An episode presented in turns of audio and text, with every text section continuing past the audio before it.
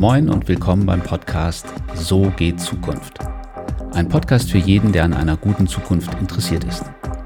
Ich bin Oliver Leisse, Trendforscher, Keynote-Speaker und Autor. Zusammen mit meinen Co-Hosts und vielen Talkpartnern wollen wir die Zukunft beleuchten und ausleuchten. Was kommt? Was ist wichtig? Was muss man wissen? Taucht mit uns ein in die Zukunft, in Trends und neues Denken. Viel Spaß und neue Ideen. Heute geht das Interview weiter, das ich zusammen mit Dr. Doug Pieper geführt habe, und zwar mit unserem Gast Dr. Theo Farm. Das ist ein Experte für Digitalisierung, der hat bei LinkedIn Millionen Views, macht einen eigenen Podcast und ist ein ganz spannender Mensch, der uns viel zu sagen hat. Viel Spaß dabei. Und Doug stellt auch gleich die erste Frage. Ja, ich hätte noch eine andere Frage, Theo. Äh, natürlich sprechen wir äh, über Zukunft, wir sprechen über Trends. Die typische Frage, was würdest du sagen? Wo geht's hin? Äh, wo wo sind wir, wenn wir uns 2025 am 30. Äh, April wieder treffen? Über welche Themen reden wir? Ich würde es jetzt nicht auf einen Termin festlegen, aber ich glaube, ein Thema, was immer so ein bisschen, äh, ja, ich sag mal, im Internet rumgeistert, ist dieses Thema von virtuellen Welten und diesem sogenannten Metaverse, wo ich jetzt auch noch kein Experte drin bin. Aber wir sehen ja jetzt schon, dass wir ja seit einem Jahr ja alle relativ virtuelle Leben irgendwie führen. So, äh, ne, irgendwie ist ein, äh, ne, äh, ein bisschen unfreiwillig. Ähm, aber irgendwann stellst du ja schon die Frage, wo ist jetzt eigentlich der Unterschied zwischen einem virtuellen Leben und dem realen physischen Leben? Und ich glaube, gerade bei Jugendlichen, die halt irgendwie Online-Games spielen, denen ist ja eh schon total lange ziemlich wurscht irgendwie. Also für die ist halt quasi ein Konzert innerhalb von Fortnite genauso gut wie ein Konzert halt irgendwie ne, in der echten Welt.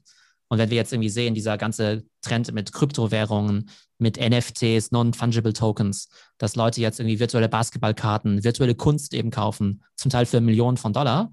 Das klingt ja erstmal für, ich sag mal, ja, für ja, normale Leute, sage ich mal, erstmal relativ absurd. Aber wenn du irgendwie jüngere Leute fragst oder Leute, die halt in dieser digitalen Welt leben, diese würden halt sagen, ja klar ist digitale Kunst irgendwie cool, weil was soll ich mir so ein Ding irgendwie an die Wand hängen? Ich will halt das Bild irgendwie auf meinem Handy angucken. Und wenn dann auf der Blockchain festgeschrieben wird, dass mir das gehört, dass ich der Eigentümer von diesem Bild bin und es nur eins von diesen Bildern gibt, ist doch irgendwie viel cooler, als irgendwie so ein Stück, äh, weiß nicht, äh, Stück äh, äh, Ding da irgendwie an der Wand zu haben oder so. Was bedeutet es jetzt? Ich glaube, dass halt diese vollkommene Virtualisierung jetzt, ja, äh, des Lebens einfach noch weiter, ja, fortschreiten wird. Manche Firmen stellen sich schon drauf ein. Es gibt ja Luxusfirmen, also zum Beispiel, es gibt ja Roblox, ja. Ne? Roblox ist ja ein extrem beliebtes Spiel. Innerhalb von Roblox kannst du dir Klamotten kaufen und du kannst dir zum Beispiel Gucci-Sneaker kaufen. Ich habe mir letztens aus Spaß Gucci-Sneaker gekauft, virtuelle, für 12 Dollar. Die konnte ich quasi innerhalb der Gucci-App anziehen über Augmented Reality, kann aber diese 12 Dollar Gucci-Sneaker auch innerhalb von Roblox tragen. Und ich glaube schon, dass wir dann irgendwie in eine, ja, in der, in der, ja, in, ja, in eine, in eine Welt kommen werden, wo wir eben ja virtuelles Make-up tragen werden, virtuelle Fashion oder sowas, ja, wo wir jetzt vielleicht so ein Gespräch führen. Äh, Doug, du hast hier gerade so einen schönen grünen Pulli an. Könnte ja sein, dass es ein rein virtueller Pulli ist, ein Einzelstück von, weiß nicht, irgendwie äh, Virgil Abloh oder sowas, ja. Und du hast es quasi ersteigert. Ähm, es steht in der Blockchain irgendwie drin, dass du, dass dir das Ding irgendwie gehört. Es steht in der Blockchain drin, dass auch der Star-Designer das gemacht hat. Deshalb ist das Ding irgendwie auch 5000 5000 Dollar wert, obwohl es es nur virtuell gibt. Und wenn der Olli das jetzt haben möchte und sagt, boah, das ist irgendwie total geil, dann macht er mal seine Ethereum Wallet auf, schickt er halt mal so ein paar ETH rüber. Stand heute bei dem Wechselkurs, äh, ja, äh, ein 2000 Dollar pro ETH. Muss er dir vielleicht irgendwie 10 ETH rüberschicken. Oh. Aber dann ist es das ultimative Statussymbol, dass Olli jetzt einmal diesen virtuellen äh, ja, Hoodie irgendwie trägt, ja. Also es hört sich derzeit noch so crazy an, aber ich glaube, wir sehen schon alle, sagen wir mal, Building Blocks für diese ja noch stärkere virtuelle Welt. Ja, wie groß siehst du die Chance? Also ich finde das Thema wahnsinnig spannend und natürlich schade, dass du deine Sneaker da niemals im Schuhschrank haben wirst, also nur immer die tragen äh, kannst, wenn du, wenn du die, die virtuelle Welt betrittst, wobei die genauso wahrscheinlich ihren Sinn und Wert äh, haben wird in Zukunft wie die alte, die reale Welt. Äh, Tim Sweeneys Epic hat ja 1,7 Milliarden Dollar eingesammelt vor kurzem, um genau dieses Metaverse zu, zu bauen. Äh, glaubst du, dass wenn wir 2025 äh, da im April zusammenkommen und dann über das Thema reden, dass wir da schon einen Schritt weiter sind, was das Metaverse angeht? Also eine total digitale Alternativwelt. Also du wirst schon zumindest ziemlich viele, viele Elemente davon haben. Und ich glaube auch, dass das dann eher nur alte Leute wie wir sind, die dann sagen würden, ja, das ist ja quasi die digitale Alternativwelt. Junge Leute werden einfach sagen, ja, ist halt das, was wir machen. Ist halt das, was wir machen. Wir machen halt irgendwie TikTok auf, wir machen halt irgendwie Roblox oder Fortnite auf, äh, Snapchat und ist halt das, was wir machen irgendwie. Ich glaube, die denken da gar nicht so groß drüber nach irgendwie. Aber es ist gar ah. kein Thema für uns. Äh, also teilweise, ja, ja. ja. Es wird, wird, wird, einfach so gemacht irgendwie. Und genauso glaube ich, dass du halt irgendwann gar nicht über Kryptowährung sprechen wirst, sondern ja, da gibt es halt dieses Ding, da gibt es halt ne, die Wallet, ich muss halt irgendwie Geld rüber schicken. Im Prinzip ist mir jetzt egal, ob da jetzt irgendwie ein, äh, ein Dollarzeichen dahinter steht, ein Eurozeichen oder meinetwegen so ein Bitcoin-Zeichen oder, oder so. Ein Dogecoin. Mhm. Naja, ein Dogecoin, ja, genau. ähm, es wird mir relativ egal sein. Und genau, und ich glaube, dass halt dieser Fortschritt, ähm, ne, es gibt ja immer diese schönen äh, Aufzählungen, dass man immer sagt, Mensch, äh, Dinge, die es vor zehn Jahren noch, noch nicht gab oder sowas, ja. Ne, und dann kannst du ja die ganze, irgendwie alles so, ja, irgendwie, weiß nicht, Airbnb, Uber äh, und so weiter, ja, Bitcoin und so weiter, ja unglaublich, ja. Und dann überlegst du dir, okay, all diese Sachen gibt es erst seit x Jahren. Du guckst irgendwie an, ähm, Bitcoin ist jetzt ja, ist ja jetzt schon, hat ja jetzt, ist ja jetzt schon über 1000 Milliarden wert, ja, an Marktkapitalisierung. Und dieses große Fernziel war ja irgendwann, dass Bitcoin mal so viel wert sein wird wie das echte Gold. Und das echte Gold ist ja auch nur 10.000 Milliarden wert. Das heißt, ein Bitcoin, was es irgendwie, was es vor zehn Jahren noch nicht gab, was halt null wert war, ist heute schon ein Zehntel so viel wert wie alles Gold auf der ganzen Welt, was ja einfach totaler Wahnsinn ist. Und deshalb glaube ich halt, dass diese Trends halt sich immer schneller drehen werden es halt aber deshalb auch immer so wichtig ist, halt ähm, ne, da irgendwie am Ball zu bleiben. Und dann kommen wir halt wieder zu unserem anderen Punkt zurück. Ähm, wenn quasi deine Informationsquelle halt ist, irgendwie äh, die Welt oder der Spiegel oder sowas, ja, also dann bist du einfach da hoffnungslos aufgeschmissen, weil du dann einfach irgendwie fünf Jahre später von allem erfährst. Genau, und darum, äh, das ist eigentlich der schöne Bogen, den wir jetzt zum Schluss ziehen können. Darum braucht es Leute wie uns, wie unsere Podcasts, die versuchen, diese ganzen Teile, die es da draußen gibt, zusammenzusetzen zu, einer, zu einem Bild, mit, wo ich mich wohlfühle, wo ich einigermaßen verstehe, was da passiert. Weil es ist doch für einen, Durchschnittsmenschen im Augenblick wahnsinnig schwierig, äh, diese ganzen Entwicklungen überhaupt in ein Bild zusammenzubekommen und zu wissen, was, was ist da möglich. Also ich bin komplett verloren Du bist extrem tief drin. Äh, Doug, äh, wir beide, wir, wir sind wahrscheinlich auch ein bisschen über dem Durchschnitt. Aber ähm, für, für so Menschen, die auch noch einen ganz normalen Job haben und sich um ähm, die, die, Zeitung lesen, die Fernsehen gucken, das muss ja auch schwierig sein. Die, die driften ja eigentlich aus dem, diesem, dieser anderen Welt raus. Und da müssen wir helfen. Ich glaube, das ist unser Auftrag auch ein Stück weit, die mitzunehmen und dass wir nicht eine Spaltung bekommen, dass die einen sagen, ich äh, finde Globalisierung und Internet ist irgendwie ganz schlimm und die anderen sagen, es gibt ja gar nichts anderes mehr. Worüber reden wir denn? Also da müssen wir, glaube ich, diese Schere müssen wir zusammenbekommen. Das ist ein Auftrag von uns dreien auch.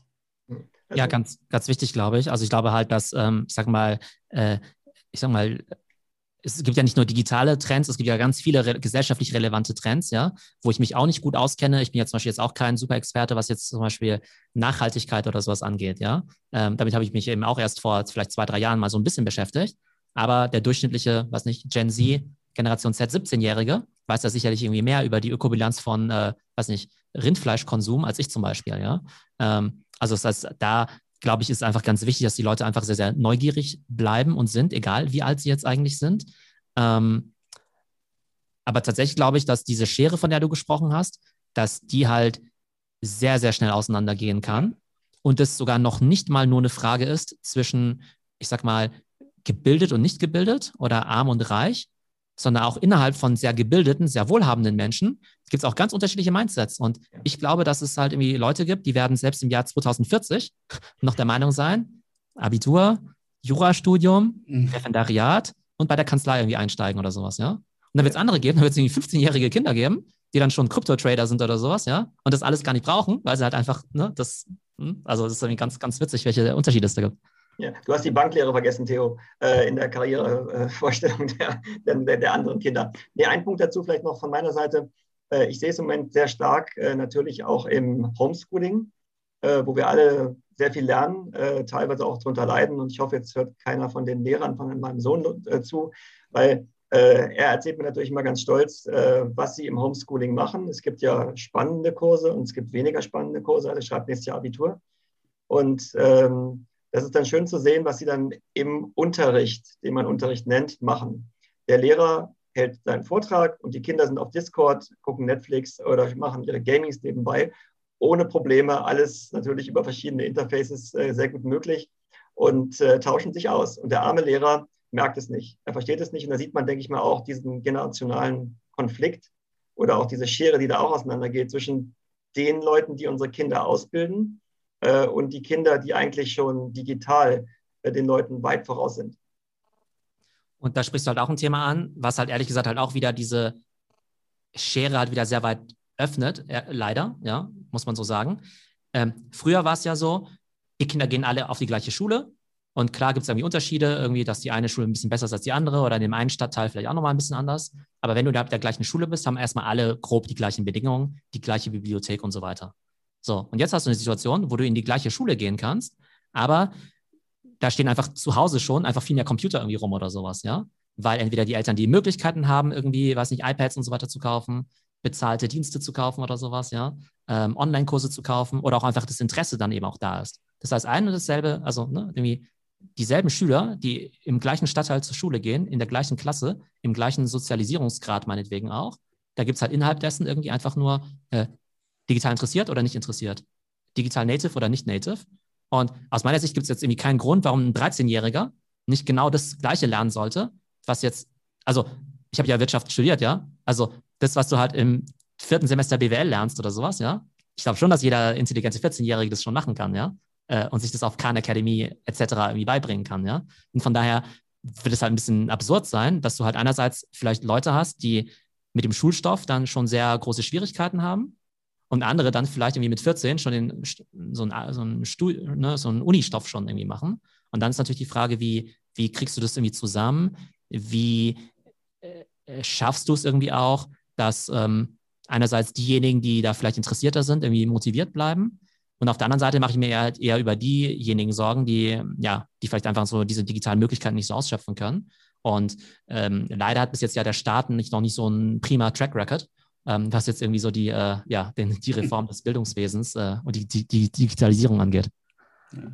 Ich glaube, zum Schluss kann man sagen, wir brauchen einfach ähm, Einschätzung von Entwicklungen und da muss Hilfe geleistet werden, weil ohne das, dass wir Hilfe bekommen, um das so einzuschätzen, was, was da passiert und was wichtig ist und äh, eine neue Übersicht zu bekommen in einer Zeit, die so unübersichtlich ist, kommen wir nicht klar. Und ähm, Theo, ich glaube, du bist einer der, der Vorreiter in dieser Garde derjenigen, die uns äh, helfen, die Dinge zu verstehen.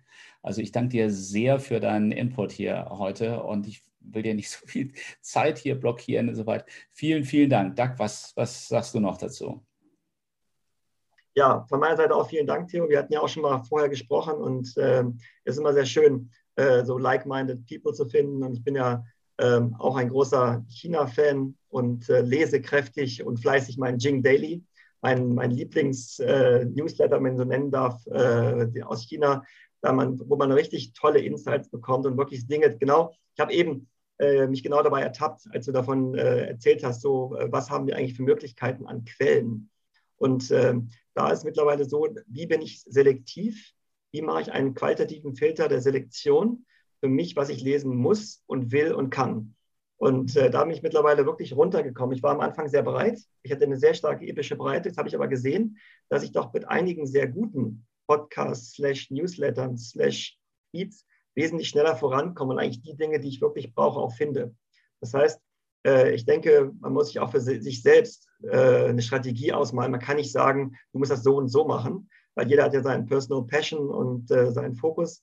Aber ich denke mal, es gibt keine Ausrede mehr, zu sagen, ja, ich kann nicht, ich weiß nicht, es gibt es, man kann es machen, man muss es nur wollen. Und deswegen ist mein Lieblingshashtag ja auch Stay Curious, den ich überall verteile und dadurch ist auch vielleicht durch ein Personal Branding auch der Weg zu mir zu finden. Ja, nochmal vielen Dank, Theo, war ja, ganz vielen toll. Dank. Und ich hoffe, wir sprechen uns bald wieder. Ja, vielen Dank, hat ganz viel Spaß gemacht und äh, ja, tolles Format. Also ich hoffe, dass ihr da dabei bleibt und in Zukunft weiter spannende Gäste habt und natürlich dann eben auch den Content möglichst vielen Leuten natürlich dadurch auch zugänglich machen könnt. Danke, Theo. Super. Das, danke, Theo. Wir könnten ewig so noch weitermachen. Aber das war es erst einmal für heute. Weiter geht es in der nächsten Folge. Ich würde mich über ein paar Sternchen bei den Bewertungen freuen und über Feedback, was wir noch beleuchten sollten. Viel Erfolg für deine Zukunft. Be prepared.